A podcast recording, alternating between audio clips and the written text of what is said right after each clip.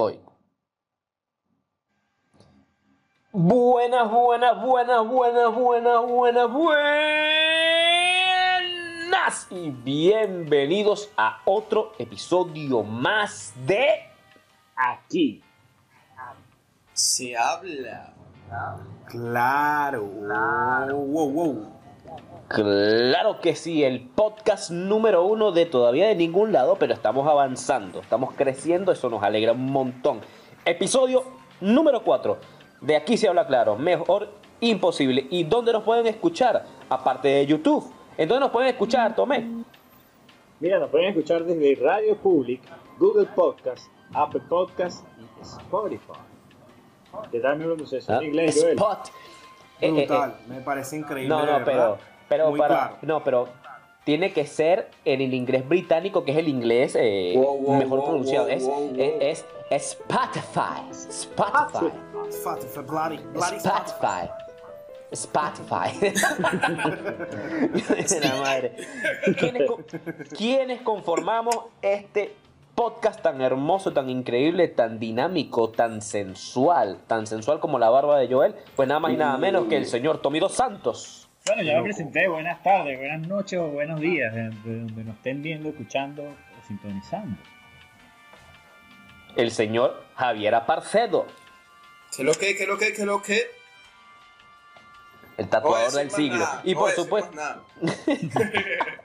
y ya lo mencioné, pero lo vuelvo a mencionar, el señor Joel León, el hombre de la barba más sexy de este podcast. ¿Cómo están, muchachos? Gracias. Gracias por lo de la barba. La verdad es que eres la segunda persona que me lo dice después de mi mamá. Muchas gracias, Ricardo. Eso, eso, eso vale bastante, de verdad. Habla, habla muchísimo del buen, habla muchísimo del buen gusto que tiene tu madre. Eres loco, loco, te lo digo. Ay, su madre. Y yo siempre te lo digo, ¿y por qué a mí no me cuenta? Ay, Eh, aquí. Verga, me, me, ahí dos hermanos, si me lo has dicho. Yo- eh, eres la tercera, Ricardo, Wow, wow, discúlpame. No quiero problemas, no quiero problemas. Mira que mañana te voy a ver, ¿oíste? Ah, bueno. No, Ay, ah, bueno, ah, tu- bueno. Para celebrar tu hermoso cumpleaños. Mira, Por pero, supuesto, porque Sí, señor. pero nos faltó uno, nos faltó uno, que es nuestro presentador increíble. Ay, la vaina. Ah, Mierda. Así sería. ¿Quién faltó? ¿Quién faltó para se lo llevaron los rusos. No, no, no. Se lo llevaron los rusos. Ya ya. Que yo quiero esperar, yo quiero ver, yo quiero ver, yo quiero ver, ya va, yo quiero ver a quién está presentando este loco. Porque si arrecho es que se cortó la señal y todo. Nah, bueno, ya. ¿Quién falta? ¿Quién falta? Por favor, cuéntanos. Tan impresionante que corta la señal. Ricardo, Ricardo Goitía. The camera. The camera. Marico, ¿sabes qué me recordó esa mierda? ¿Se acuerdan el, el, el capítulo de Bob Esponja que era un documental sobre el, el crustáceo cascarudo? Que al final decían que la fórmula de la cangreburger es pam, pam, pam, pam. Que pasaba directamente los créditos. O sea, todo ese peo para nunca existe un coño de madre. Bueno, igualito, lo la, pe- mismo. la película.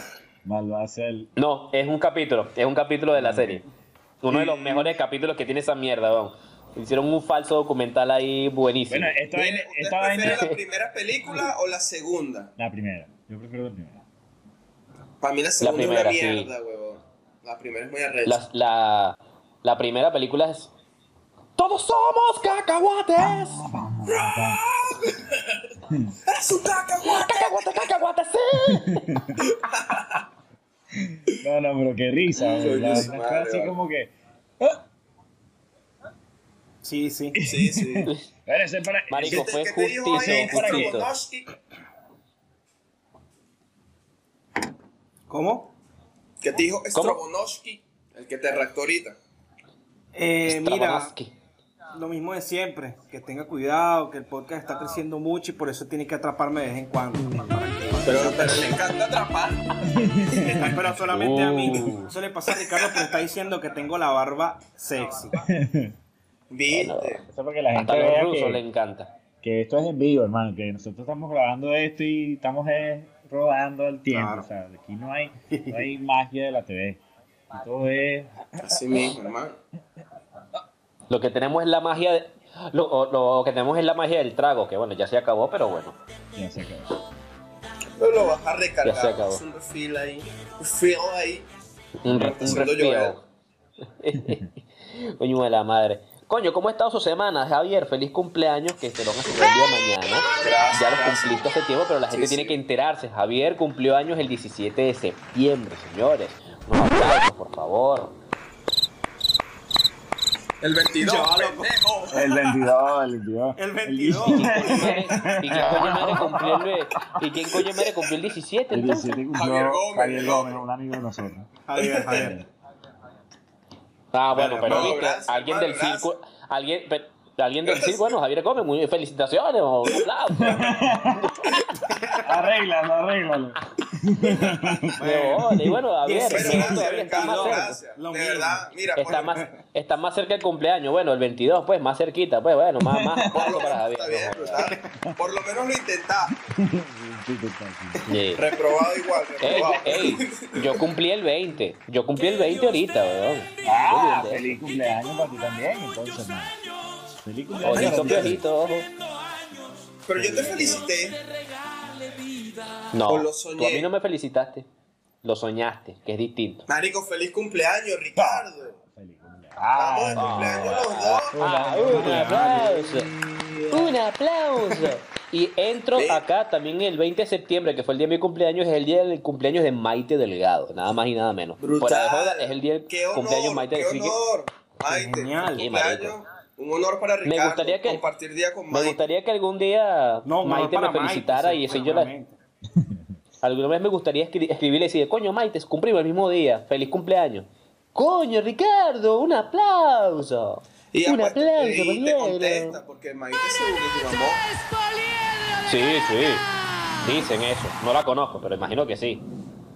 No, Imagino. El, el destino los va a unir. Entonces tú vas a ver por ese cumpleaños. Imagino, o sea, somos, claro, somos almas gemelas de cumpleaños, por Sí, supuesto. sí. Sí, me imagino. Totalmente. Mira.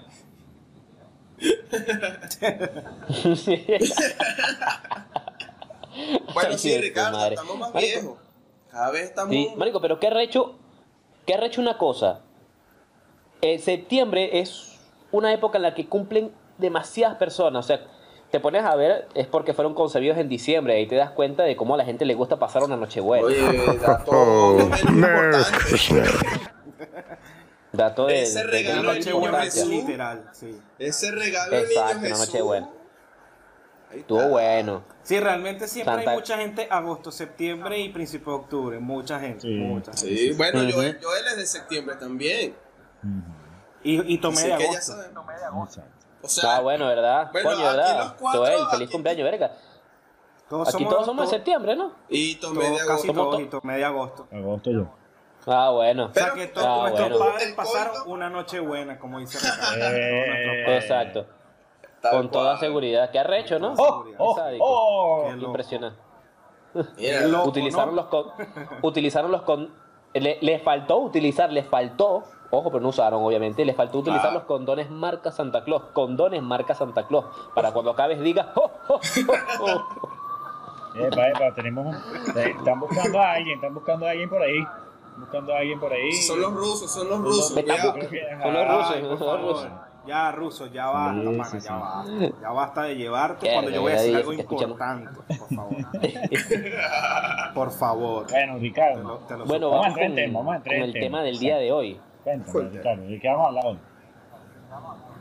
Hoy vamos a hablar acerca de la economía mundial y el decaimiento, no mentira. Hoy vamos a hablar, Gracias a Dios. vamos a hablar el día Ok. No, marico, aquí nos ponemos a hablar de eso- economía. Eso, iba para el examen, profe.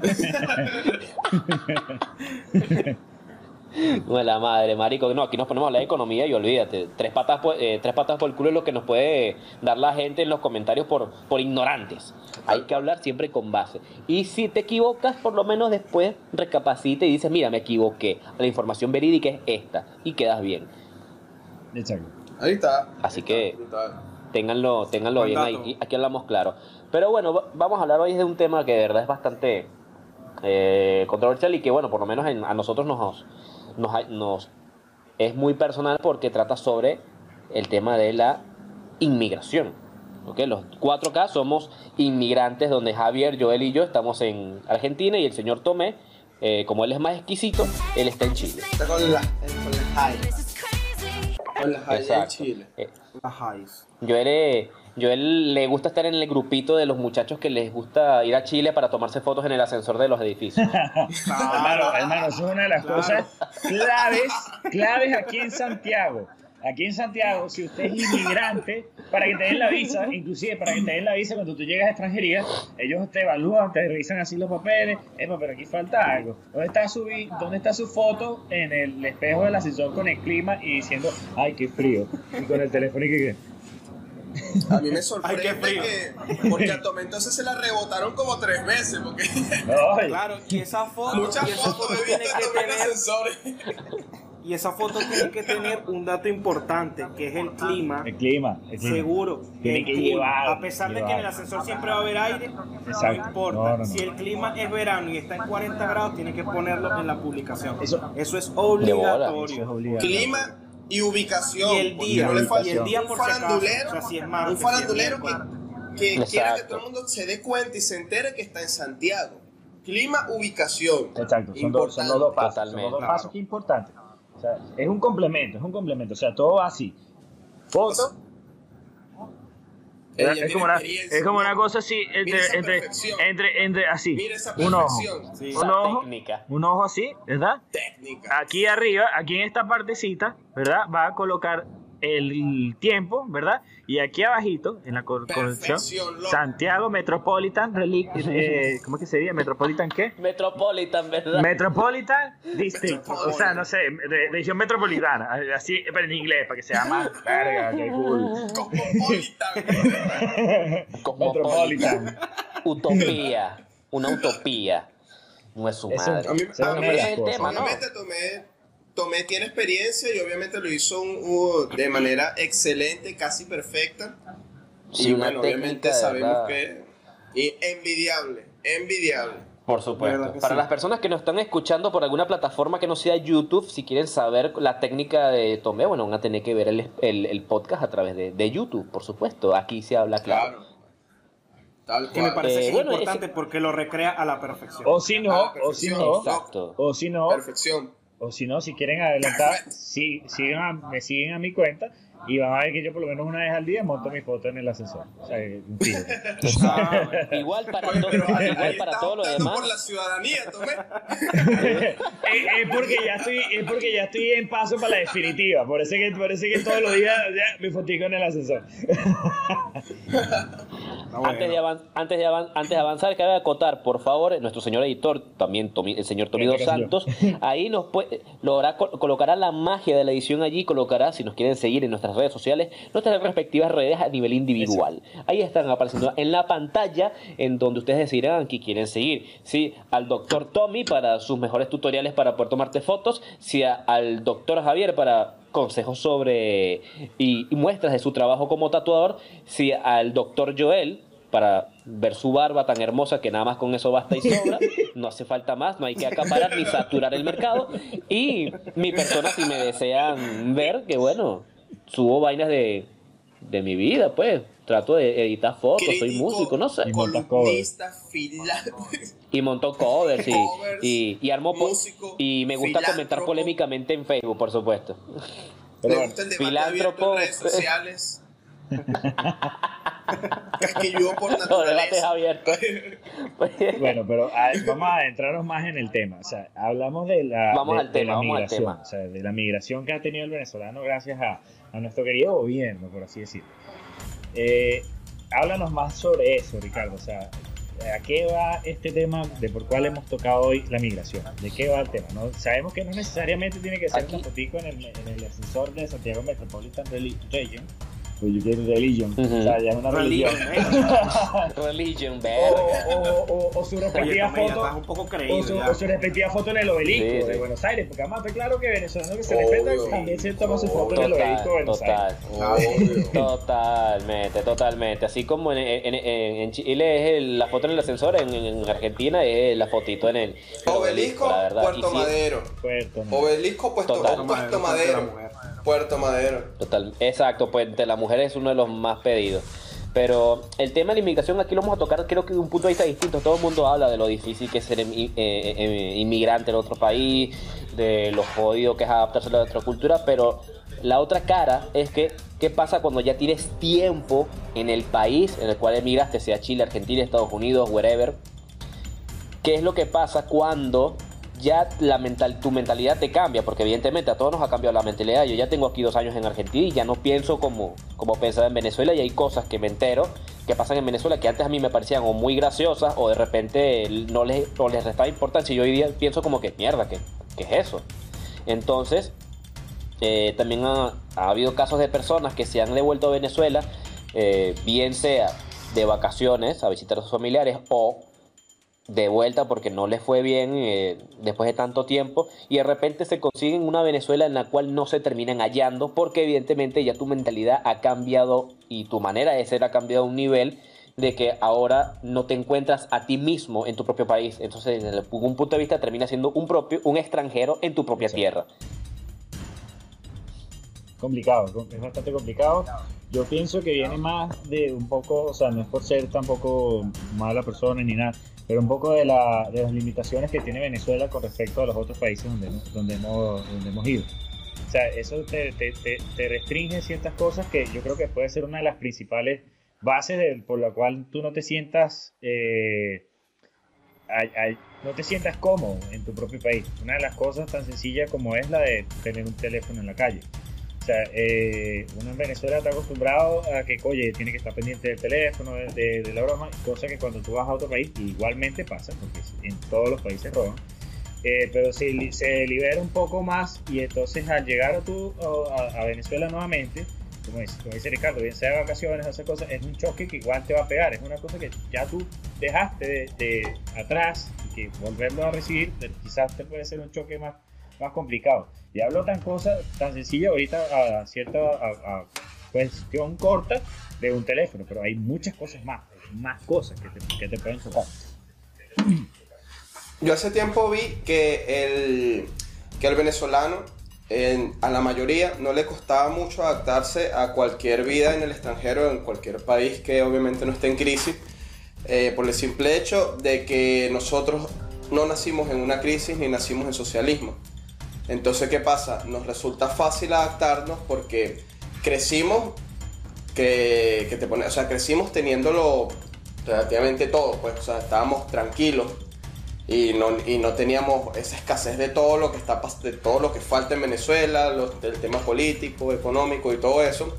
Y por eso el venezolano, según, bueno, a mí, para mí es verdad, o sea, que no nos cuesta tanto. Yo me acuerdo que cuando yo llegué, no, eh, la gente siempre dice, no, que la comida en los supermercados, cuando uno la ve, y yo, bueno, sí, pero en Venezuela sí hay comida en supermercado, el problema es que era cara. Exacto. O sea, en Venezuela, en Venezuela estaban los supermercados de las personas que no tenían dinero y el supermercado de las personas montadas de los chivos que sí tenían dinero y todo esto.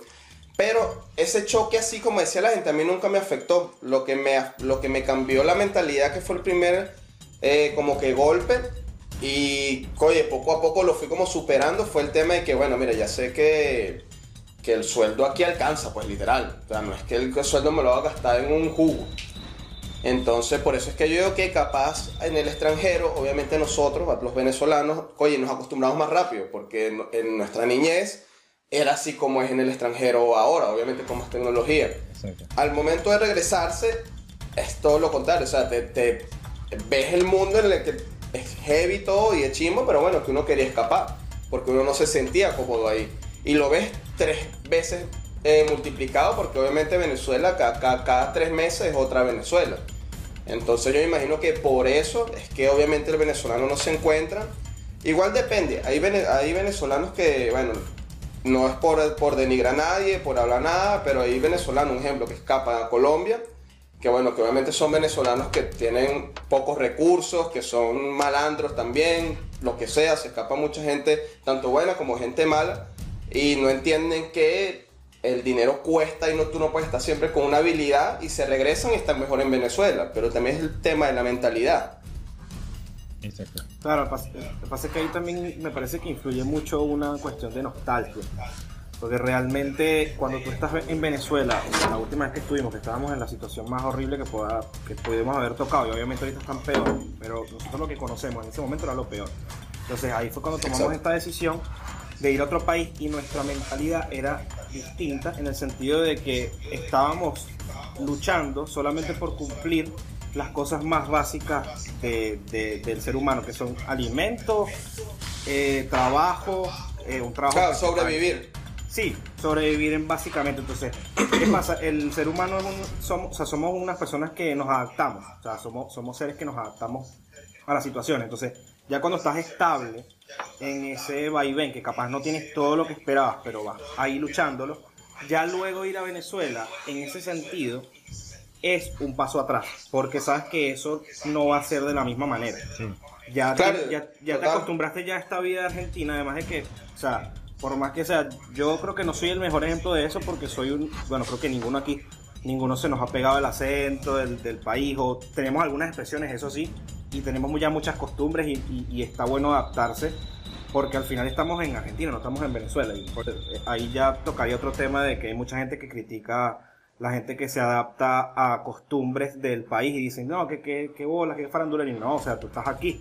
Entonces, todo esto, todas esas costumbres, tu cerebro las va adaptando y ya en realidad no sientes que Venezuela es tu hogar. O sea, es realmente así. Más allá, obviamente, de que hay muchas, por lo menos yo tengo mi familia allá y me gustaría visitarla, pero probablemente yo tampoco me vaya a sentir muy bien allá en, o sea, en cuanto a comodidad, va a ser como que extraño. Así que es eso. O sea, yo pienso que más o menos va por ahí, por lo de la nostalgia, de que es lo- la nostalgia creo que es lo único que te haría como pensar como que, oye, yo cuando estaba allá tenía mis familiares y te hace como pensar dos veces, pero ya cuando estás allá te das cuenta que no Que es lo mismo. es lo mismo, exactamente. Además de que mucha gente ya se fue, además y, y- Ay, el tiempo pasa. El tiempo pasa. el tiempo claro. pasa y lo que uno extraña de un, de un, lo que uno extraña de- del país son los, todo lo que viviste, pues. En el caso de nosotros, yo cuando estaba en Venezuela, y qué es lo que me pasa aquí, que obviamente yo extraño full a mi familia, y obviamente todos los días pienso en ellos, pero cuando estaban allá los extrañaba a todos ustedes, porque mi círculo social estaba aquí en Argentina o en Chile. Entonces ahí ya no me conseguía. Yo regresándome para Venezuela, no voy a conseguir la misma Venezuela como hice yo el que, Claro. que dejé. Y no voy a conseguir a las personas. Entonces no voy a ir a Venezuela a visitar los museos. Ese es el problema. Bola. a visitar a tu Entonces- entorno. Exacto. Es que fíjate mi una familia. cosa. Es que fíjate una cosa, y ahí eh, Javier tocó un, un punto importante, y es que eh, Joel también lo tocó, que es la nostalgia y que extrañas a tu círculo. En este caso, nosotros extrañamos a nuestras familias porque la verdad casi Claro. todo nuestro círculo de amigos está fuera. Yo tengo la fortuna de que gran parte de mi círculo de amigos, tanto de la universidad como de la fontanera donde yo vivía, eh, incluyéndolos también ustedes, están la gran mayoría aquí en, aquí en Argentina. No todo el mundo tiene esa, esa fortuna, Esa pero, pero lo que uno más extraña, y yo soy partidario de ese pensamiento, yo Ricardo yo soy partidario de ese pensamiento. Tú cuando extrañas tu país, yo dudo mucho que extrañes como tal al país. Yo creo que más extrañas es justamente la vida que tuviste allí, que disfrutaste, y evidentemente a tu entorno social, que es lo que más extrañas, a tu familia y a tus amigos. ¿Ok? Claro. ¿Qué pasa si de repente, si, qué pasaría si tomamos una persona junto con todo su círculo social y lo mudamos de un país a otro? ¿Habría alguna diferencia? Realmente. Fíjate que yo vi un video, vi un video en donde eh, en una escena de una película, no sé qué película, no decía, pero una escena de una conversación entre un muchacho y un, y un viejo, eh, eh, ambos argentinos, donde uno le preguntaba al otro, el, el chico le, le preguntaba al, al señor, "Eh, tú no extrañas eh, tu patria, tu, tu país, tú no, o sea, como que tú no extrañas eso. Y él dice, mira, honestamente todo lo que es la patria y el, y el nacionalismo es como algo más ficticio, algo Es como una mentira. es, una, es una idea romántica, es una idea romántica. ¿Qué tengo que ver yo con un tucumano? ¿Qué tengo que ver yo con un cordobés? Si nunca los traté. Para mí son iguales que un alemán, que un portugués. Es igual que un italiano. Para mí es igual.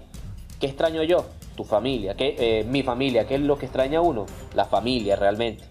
Eh, tu entorno, tus amigos, las vivencias. Eso es lo que tú extrañas realmente.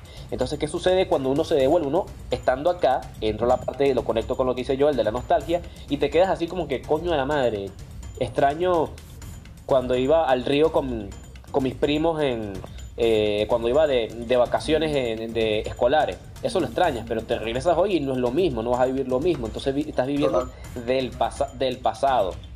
¿Ok?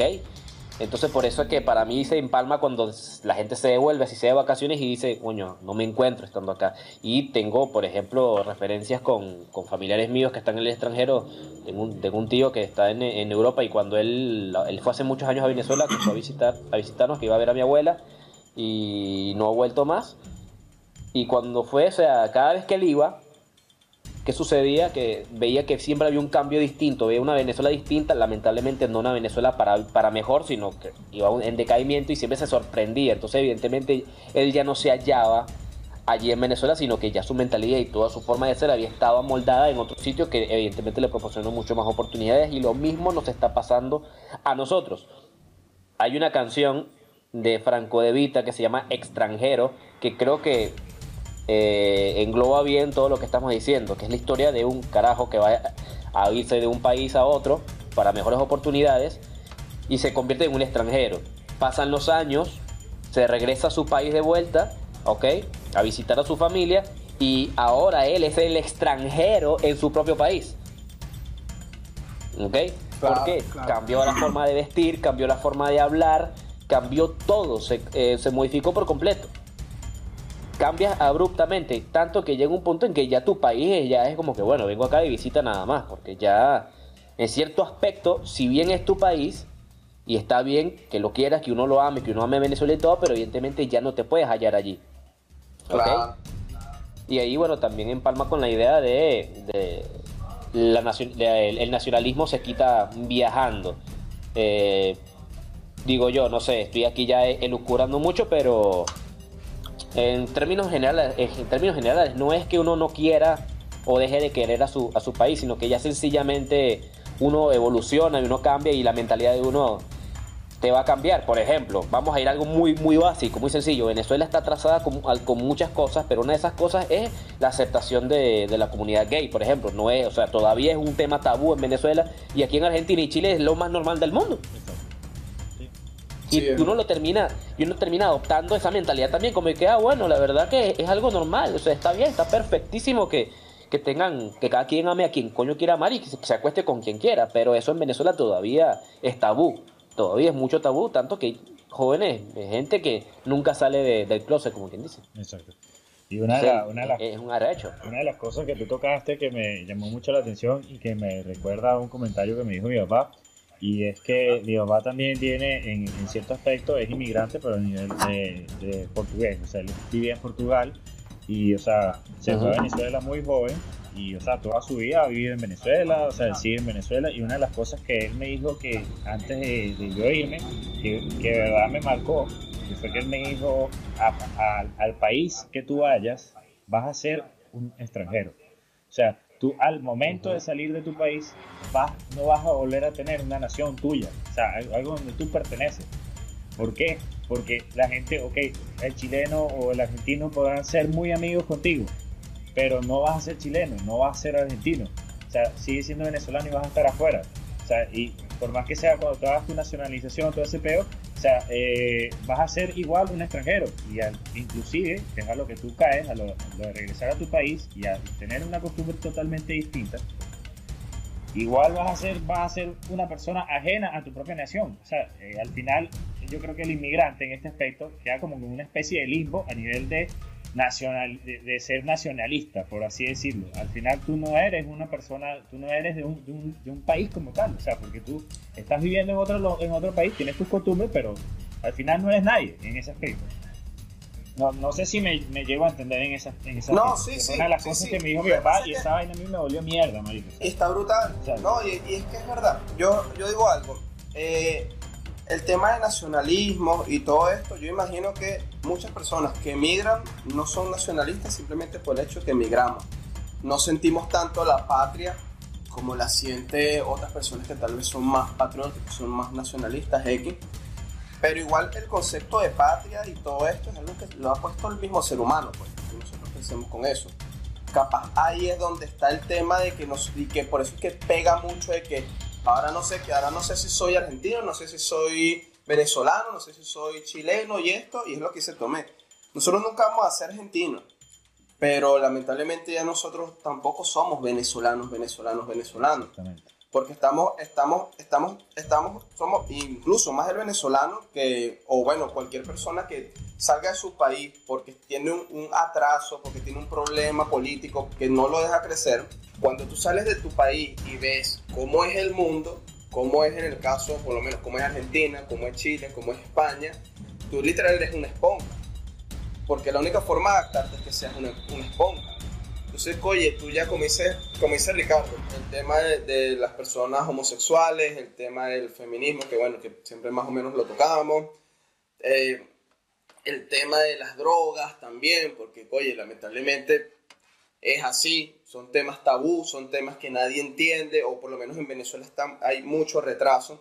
Entonces, hay demasiadas cosas, o sea, incluso la- el mismo, tú lo ves en Argentina, en Argentina muy poca gente no cruza por el rayado.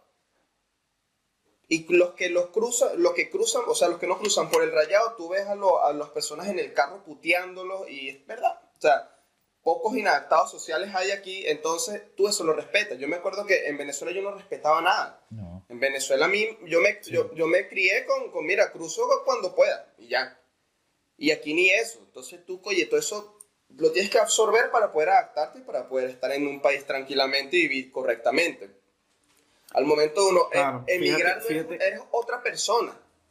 Fíjate que Javier y Ricardo dijeron algo importante que fue los temas, digamos, tabú en Venezuela, como la homosexualidad, las drogas. Y esas son cosas que nosotros como inmigrantes, que obviamente venimos de allá de Venezuela, eh, ya automáticamente nuestra mentalidad cambia. Y ya nosotros sabemos que si nosotros nos devolvemos a un país en donde ya ese pensamiento sigue siendo tabú, ya por ahí tenemos un choque. Porque ya nosotros no somos esa misma persona que, que teníamos ese pensamiento tabú Total. que nos vienen inculcando desde las generaciones pasadas, porque eso viene ya de nuestros padres. Entonces por ahí ya es otra traba más para, digamos, para, para sentirnos en nuestro hogar. Además de que eh, yo creo que ya con, o sea, con todo esto que hemos hablado, básicamente todo se resume en que nosotros no extrañamos al país, sino cómo nos sentíamos en el país en ese momento. Claro. Y, es, Totalmente. y obviamente eso es difícil de, de identificar, porque eh, uno, uno capaz cuando extraña algo, uno extraña, o sea, uno en el pensamiento, lo que, o sea, lo que tienes plasmado son ciertas cosas, por ejemplo, en Venezuela, entonces uno dice, oye, Venezuela tenía playas, por ejemplo, en Venezuela, no sé, salía a rumbear con mis amigos, eh, no necesariamente la parte de mis amigos, pero salía a rumbear y no sé, ese tipo de cosas que son específicas que uno piensa que puede extrañar la playa, que puede extrañar, no sé, Margarita, La Guaira, etcétera, etcétera. Pero cuando ya vas allá te das cuenta que tú extrañabas era tu entorno, tú no extrañabas las cosas específicas que tenía ese país. Porque nosotros, Exactamente. básicamente Total. aquí, y, y aquí tenemos nuestros amigos, bueno, ustedes, y nosotros básicamente podemos eh, salir ahorita e ir a una plaza y la vamos a pasar igual de bien que si estuviéramos en la playa. Vamos a estar claros. Sí, sí, Eso- Totalmente, total, total. totalmente, totalmente. Es ¿Qué punto. sucede? ¿Qué sucede? Tú es, es tal cual, o sea, tú te puedes ir a extraño La Guaira, Catialamar, Cuyagua. Te puedes ir y visitar esos sitios, pero si no estás con la gente que te importa, olvídalo. Te- tengo un vivo ejemplo que me pasó. La última fiesta que yo hice en Venezuela en mi cumpleaños, pues yo tenía esa costumbre de hacer fiestas anuales, que eran de, por mi cumpleaños, y todos mis panas iban y, también iba gente nueva. Yo pedía, no, traigan gente nueva para, para que sea más de pinga la vaina y así conocemos más gente. Pero lo importante, y eso lo viví en la última fiesta, muchos de mis amigos, ok, ya no estaban en Venezuela. Fueron muy poquitos, muy poquitos, muy, muy, muy pocos. Tanto que me sentí incómodo. Y eso que habían, y eso que uno de ellos llevó un montón de gente a la casa. Pero ¿qué pasa? Eran gente extraña, la gran mayoría, en mi casa. Claro. ¿Ok? Y entonces, por mucho que había la ge- gente estaba bailando y vaina, no me sentía bien. Entonces, ahí fue donde yo caí en cuenta, coño, es que las fiestas no la hacen, tan- la- estas personas las hacen mis amigos, los que yo quería que estuvieran allí. Lo mismo pasa con, eh, con este caso. Tú te puedes ir a Venezuela ahorita, yo me puedo ir y me voy a, a Cuyagua, pero si no tengo a las personas que me ayudarían a disfrutar eso, Cuyagua, no la voy a disfrutar, me voy a sentir solo. Incluso puedes decir y todo, eso. oye, Cuyagua no está tan bueno como antes. Exacto. Por eso. Exacto, Porque no tienes totalmente, totalmente. Entonces, no se extraña el sitio, se extraña el momento y las personas con las que estuviste. Tal Por lo tanto, este, es totalmente entendible y normal que si, te- si uno se devuelve a Venezuela se sienta fuera del entorno, fuera de todo. Y está bien. Y la gente que, a ver, vez está los bien. Uy, se lo llevaron los rusos. Pero volvió, Otra pero ha vuelto. Maelo Ruiz. Pero bueno, para vamos a coño. Váyalo. El varón de la el varón de la salsa. bueno, pero pa- para con- para concluir, ¿está mal sentirse así? No. No. No. Está mal, no está mal. Mira, algo parecido me dijo mi tío que, esté- eh, que de, de Europa en el año 2008, cuando yo viajé con mi familia a Portugal de vacaciones. Y él se fue ahí a compartir con nosotros y, y me dijo algo muy importante, porque eh, como que vi una conversación sobre eh, a nivel na- nacionalista, ¿ok? Y él viene y me dice una frase que así como te la dijo a ti, te la dijeron a ti, eh, Tomé, mi tío me lo dijo y yo nunca se me va a olvidar. Por eso, por eso empatizo. Y es que me dijo, la patria, Ricardo, se lleva en los zapatos. Tu patria está en tus zapatos. Usted donde llega va a ser venezolano. Pero tu, tu patria va a ser donde, Donde tú te en donde tú estés. Donde tú estés, donde tú estés. En donde tú estés y yo creo que está bien. Y la gente que le encanta, o sea, que es nacionalista y quiere quedarse en Venezuela, porque conozco amigos que son míos que son así y que no se han ido de allá, está bien, está perfecto. O sea, no hay, no, no hay punto bueno ni punto malo. La cosa es que eh, la gente que se va de, de su país y tarda muchos años, emigre y hace una vida distinta, evidentemente la, la mentalidad te va a cambiar y no creo que para mal, sino que más bien te, te amplía el panorama. Así como la ignorancia se quita leyendo, bueno, los nacionalistas dicen que se quita viajando. Yo creo que es una frase muy fuerte porque tú puedes viajar y vivir en otro país, pero siempre eh, extrañar al tuyo y sentir que, que, no, te, que, que no es, que no hay un país más grande como, como es Venezuela, por ejemplo. Claro. Hay mentalidades que son así y está, y está perfectísimo. Pero bueno, Sí, no está mal sentirse yo, yo ahí parto. así. Y creo que con eso podemos concluir. Yo parto igual lo que dice Ricardo y es que, o sea, lo, lo que dice de que se quitaba viajando.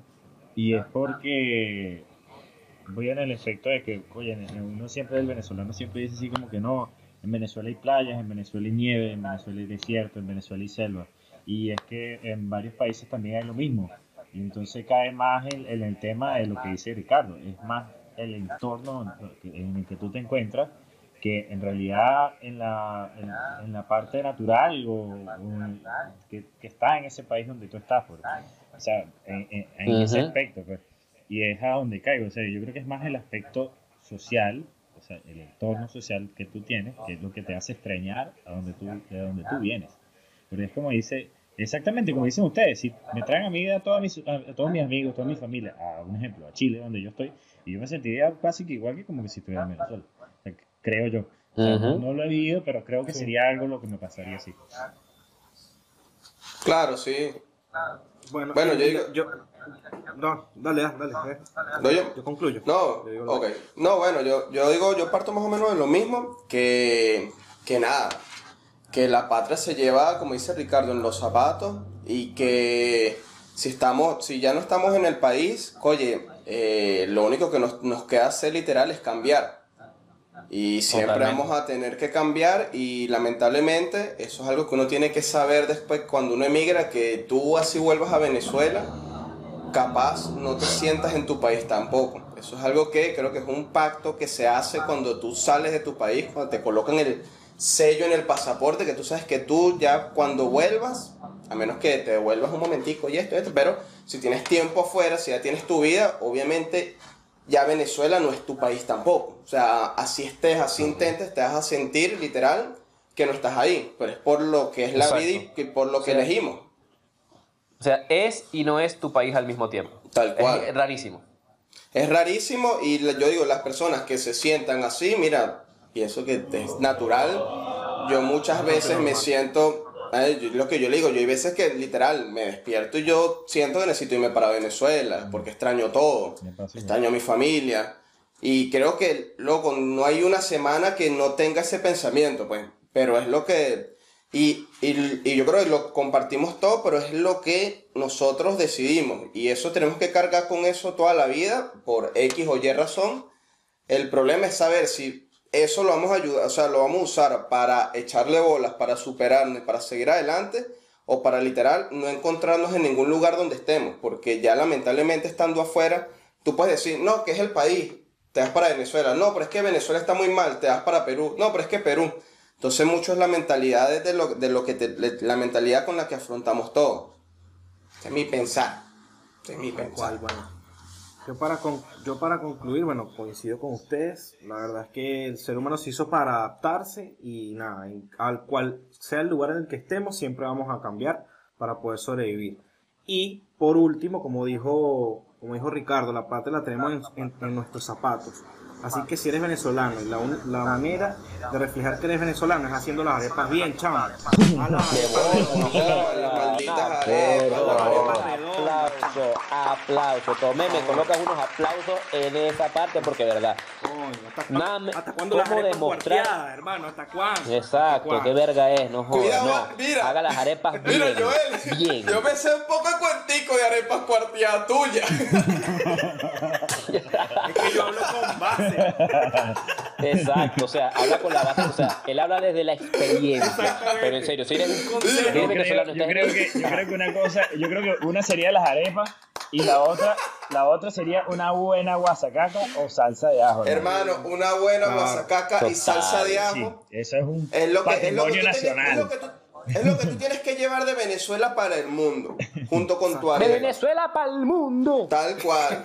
Si tienes un poco más de destreza, puedes hacer empanadas que mucha gente la hace bien. Coño, si ya eres un duro, empiezas a hacer la comida chatarra. Mm. Pero primordial, Sí. arepa, guasacaca, ajo, reina pepiada. Eh, Ahí está, Reina pepiada. reina pepiada. Totalmente. Y bueno, muchachos, con esto Y ahí- terminamos el segmento. Creo que podríamos decir que podemos terminar y pasamos al segundo segmento. Ricardo, por favor, haz el efecto. Así es, así es. El, pasamos del primero al segundo segmento, se llama La Ruleta de la Rusa, así que, bueno, ¿qué más? Pase la transición, no joda.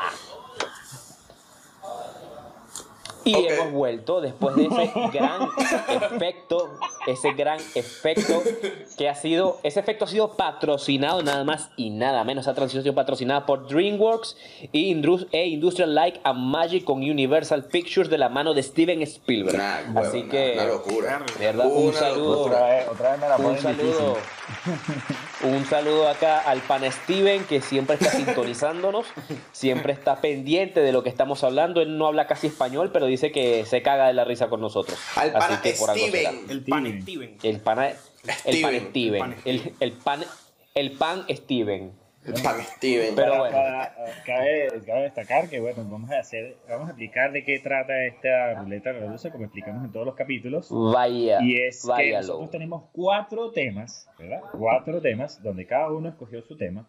En este caso tenemos los siguientes: Fortnite, los 35 años de Mario, la muerte de la TV y los extraterrestres. Va a haber una ruletica rusa dando vueltas en el medio de la pantalla y vamos a escoger cuál es el tema de conversación.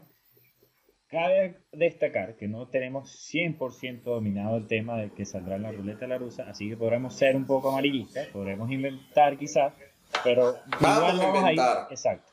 Igual vamos a ir verificando, viendo. Vamos a callar si mojones. Exactamente, así que bueno. Es que ese, ese es el espíritu, ese es el espíritu de la ruleta de la rusa. Temas random que no dominamos, así que vamos a ver qué coño madre hablamos.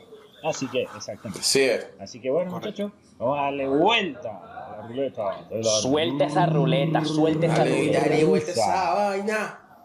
Y bueno, muchachos, el tema siguiente es. Muerte de la TV. Señores, Uf, muerte de la. TV. buen tema. Ok. Así que. La muerte. muy bien. La TV puede encontrar la muerte. Puede. Uy, La está buscando y la va a encontrar.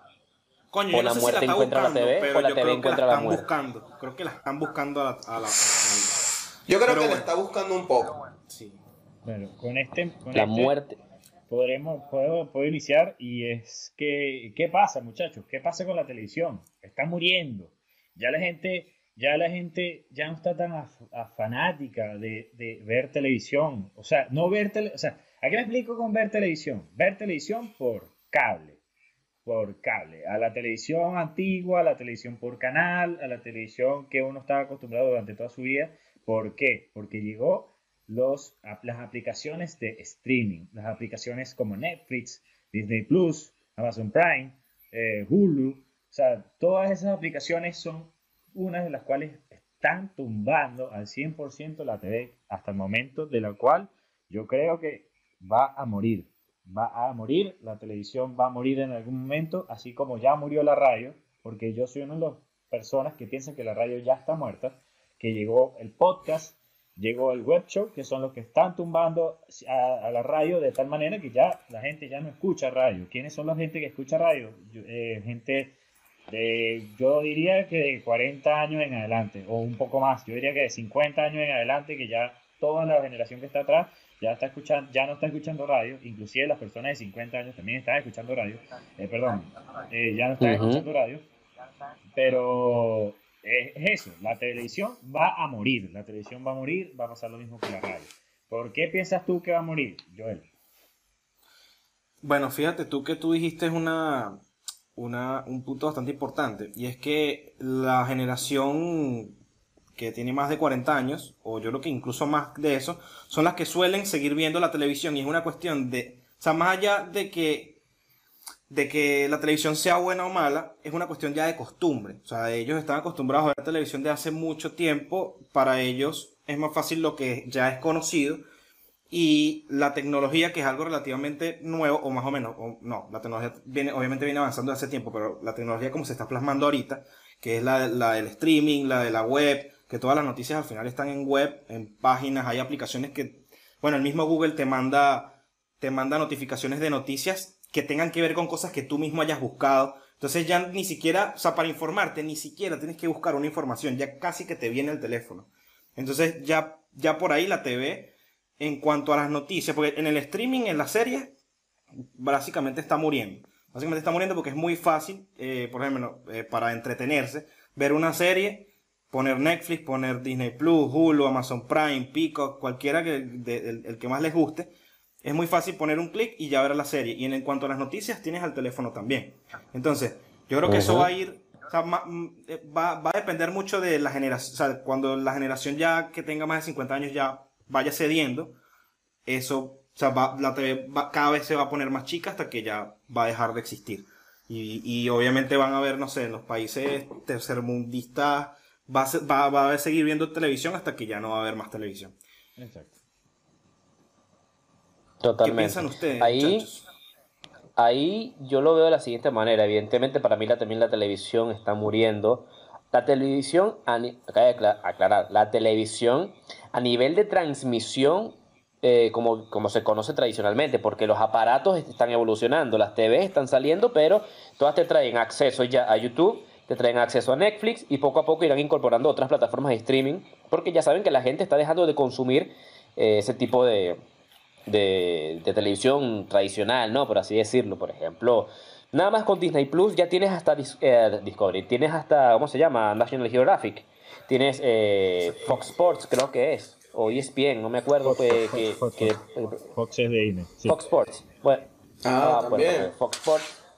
Y creo que ESPN también. Lo que pasa es que como compraron Fox, ahora son dueños de toda esa mierda. Entonces, ya nada más con Disney Plus tienes un montón de abanicos. O sea, tienes también el universo de Marvel, tienes el- la misma pro- programación de Disney, tienes Hulu, que también es una un deriva, eh, también es propiedad de Disney y es una, una plataforma de streaming que te- es derivada también, acompaña a Disney Plus. Tienes un montón. Entonces, la verdad ya no necesitas, ya yo no uso la televisión, yo estoy conforme, estoy tranquilo con lo que me ofrece ahorita eh, Netflix eh, y YouTube. ¿ok? Y Google, que con eso veo noticias, etcétera, y, y estoy al- siempre al día. ¿Qué sucede? ¿Está mal que suceda? No, para nada. Lo que sucede es un cambio natural, una evolución del- de la humanidad. O sea, ya estamos pasando progresivamente a, a- a- a un, eh, ¿cómo se dice? A un avance tecnológico que nos está consumiendo y que para mí va a terminar desencadenando en cosas mucho más arrechas en el futuro que todavía nosotros no podemos imaginar. Lo que hoy para nosotros es novedoso es el, o es el cambio, en el futuro es será obsoleto, en el futuro ya no me imagino, pero va a llegar en un punto en el que las páginas de streaming serán tantas, porque ya lo veo venir, serán Sí. tantas que va a tener que salir una empresa que se dedique a administrar todas esas páginas de streaming en donde por un módico precio Tienes acceso y a tengas, todo. todo, y, y tengas acceso a todas las páginas de streaming o a las que tú elijas como tal. ¿Ok? Pero lo pagues todo mediante una sola y no tengas que estar pago aquí, pago acá, sesión aquí, sesión allá. Algo más o menos como lo que tiene Google, que es que con Google tienes correo, sesión de, de YouTube, tienes acceso a, a todo lo que Google te, te ofrezca, lo mismo va a ser, pero con una empresa que sea de acceso a las diferentes plataformas de streaming. Y es algo completamente natural para mí, algo sumamente normal, que, se ya, que es para mí simplemente evolución, cambio. O en pocas palabras, eh, adáptate o vete al diablo. Tal cual. bueno, pero- yo, pero sé- eso- yo digo lo mismo, que eso es tipo, que es lo que es, o sea, no es muerte, sino es evolución, porque está evolucionando todo esto, ¿para qué? Y que es lo que pide, evoluciona porque es lo que pide el ser humano, que pide el ser humano, todo a su alcance, a la hora que quiera, con la mayor comodidad. Incluso la- antes las series, ¿cómo era las series hasta no hace mucho? Eh, sacaban un capítulo semanal, un ejemplo. Ahora tú tienes, cambió tan rápido todo que ahora tú tienes toda una temporada y tú decides cuándo verla. Entonces yo creo que no es muerte, sino es, ada- es adaptación. Y todos, y todos que impedimos eso. O sea, hasta incluso pasó con el, el, teléf- el, el teléfono de casa, que no murió, sino se convirtió en celular. Entonces todo es, todo es evolución. Ya también no pienso que haya muerto la radio, evolucionó y ahora son podcasts. Entonces, como te digo, yo, yo, no, yo no hablo de, de muerte porque, una, o sea, de que murió, entonces no estuviera ni ha- haciendo podcast ni por lo menos viendo cualquier película ni esto en cualquiera de estas plataformas. Simplemente, oye, es una evolución que obviamente le favorece a todos, excepto a la industria televisiva. ¿Por qué? ¿Qué pasa? Yo, que también aparte de ser tatuador, eh, estudié ingeniería de sonido y trabajé en un canal venezolano por un tiempo en la parte de audio y lo que yo noté dentro... Publicidad. No me la sabía. No me la sabía. No, yo no me sabía esa parte. Verga. se aprenden cosas nuevas, lo que se- vean. Ve, estás viendo que uno nunca termina de conocer a la gente, uno nunca termina de conocer a la gente, es impresionante. Ustedes pensaban que yo me la pasaba en un semáforo con malabares y no. ¡Que calle! Ah, también. También. Ah, también. ¿Viste? Este tipo Y es eso no le contaba cuando hacía perro caliente, ¿vale? Ah, bueno. Bueno, ¿y qué pasa? Yo cuando entro a trabajar este canal de, de televisión, yo de una, incluso lo primero que noté es que la paga era una mierda. Por los años que yo me maté estudiando esta carrera, me pagaban una miseria. Entonces, ¿qué digo yo? Yo, coño, capaz lo que yo estudié es una mierda. O sea, capaz aquí en Venezuela no se valora tanto el audio. Entro a trabajar eh, las instalaciones brutales. Entendí ya cómo era todo el tema de eh, las programaciones, cómo iban los canales, cómo, eh, cómo iban los programas, cómo eran los programas en vivo, los programas grabados. Y siempre lo que yo decía era, oye, wow, aquí la gente vive bien. O sea, los que trabajan aquí, eh, los famosos, todos los que eran los hosts de, o lo que se llama eran los anclas también, que le decían en, o sea, las personas que estaban presentando los, los programas, por lo menos ahí. Eh, yo, oye, deben vivir bien, porque mira, tiene este programa, van para allá, van para acá, bien vestidos y todo, los productores también están para allá, para acá, bien vestidos. Y yo, oye, lo- los únicos que son una mierda es el personal técnico, pensaba yo. Una vez, eh, yo me acuerdo que este, no me acuerdo cómo se llama el programa, pero sé que el programa lo hacía Luis Olavarrieta. Eh, yo me acuerdo de Luis Olavarrieta, era de Ají Picante, de una. Sí, Y yo lo todos conocía- recordamos realmente de allí. Eso, y yo decía, oye, es un, es un tipo tipo la bomba, que el tipo es un farandulero, que no sé qué cosa, que para allá, que para acá. Cuando yo empiezo a ver el programa, me di cuenta que eh, Luis Olavarrieta era un duro. O sea, y él decía que él no quería que lo recordaran, o, o sea, por lo ají picante, sino que se veía que él quería que lo reconocieran como un buen, o sea, como un buen periodista. Y ese programa, quitando lo, o lo poco amarillista que era en ese sentido de que casi que me acuerdo que en un sillón rojo y se sentaba una persona y un foco de luz y todo negro, obviamente para darle intriga a, todo el asunto, pero era, era un programa de entrevistas brutales porque hablaba de temas serios de la, de la vida de todas esas personas. Y él un día, una de las personas que vi que de ahí, que era más pana con el equipo técnico, era Luis Olavarrieta. Que él incluso, me acuerdo que nos teníamos que quedar hasta tarde y él un día agarró y nos llevó comida y todo esto. Y él era muy, eh, ¿cómo decirlo? Cuando muchas veces habían encontronazos con las personas que trabajaban en, el, en la parte técnica, con todo lo que eran artistas y todo esto, porque ellos los dejaban aconsejar. Hay un momento que obviamente el audio es muy delicado y se movían o tenían joyas y todo eso sonaba y eso se lo tenían que quitar y ellos eran muy tercos y ellos se quejaban mucho, insultaban a, los- a las personas que estaban en el equipo técnico y esto. Yo me llevé varios insultos y yo decía, oye, qué bola. Pero Luis Olavarrieta, él era uno de que si le decían, mira, hay que, hacer un- hay que parar la toma, hay que hacer esto, esto, esto, él lo paraba porque decía, yo no voy a hacer que mi programa por yo, o sea, por ser yo un, un terco, Ujú. suene mal, porque los que saben son cámara y audio. Claro. Entonces él tenía un Ujú. vínculo brutal con toda esa gente. Y él un día está diciendo que ellos lo están jodiendo, pues él había llegado con unos pancitos y esto, y le están diciendo, oye, pero ahora no estás trayendo nada, los, los de cámara. Y él decía, oye, pero ustedes en serio piensan que a mí, que yo soy rico. Y dice, loco, mira, mi sueldo es tanto. Y eso es lo que yo gano aquí. Y el sueldo era poco más de sueldo mínimo. Era como dos veces el sueldo mínimo. Entonces decía, oye, como un artista del calibre de Luis Olavarrieta va a ganar por eso. Y sé que era sincero porque él decía, yo lo que gano es por publicidad. Mm. Yo me voy para la radio, yo me voy a hacer publicidad. ¿Y qué es lo que hacen esa gente hasta ahora después que cerró todo, de que, de que los votaron, de que empezaron a hacer sus programas por su cuenta, todo por su cuenta? Están ganando, están ca- capaz hasta ganan mejor. ¿Qué voy con todo esto? Que la que pierde es la, la, la TV, porque mal pagaba a muchas personas que desperdiciaban su talento ahí y ahora lo tienen en streaming, lo tienen en YouTube, aprovechándolo al 100%, tipo Chumel Torres, que le cerraron el programa en HBO por lo mismo de la censura y ahora está, tiene su programa en YouTube y bueno, obviamente hay restricciones y esto, pero hace lo que él quiere. Es que para, Entonces, como te digo, todo eso lo, la que pierde la, te- la TV y por, por eso, por, por obsoleto. Y parte por eso mismo. Ellos, y ahí parte lo que dice Javier de la parte obsoleta, es por ese mismo peo. Es porque la televisión te pone censura, te pone que tienes que ser grabado, te pone que ser... O sea, yo no estoy en contra de eso, sino que viene este impulso, viene esta evolución de que cualquier persona puede crear un show y que de repente puede ser bueno ese show sin necesariamente ser un locutor profesional, un comunicador social o algo así, y es lo que hace que esto, la, la TV, vaya quedando más, más, más abajo, más abajo, más abajo, hasta el momento de, de evolucionar completamente. Sí, Es lo que pasa, como dice Javier. ¿Qué pasa con, con Luis de la Barrieta? Él tenía a nivel de televisión eh, dos sueldos mínimos, ¿verdad? Que fue lo que dijiste. Y Claro, un ejemplo. Un ejemplo, exacto. Y, no eran dos sueldos y- mínimos, pero era un sueldo bajito. Exacto. ¿Y qué es lo que se le da el, el boom a él? La publicidad. ¿Qué es lo que está pasando ahorita con la publicidad? ¿Quiénes son los que están predominando la publicidad? Los influencers.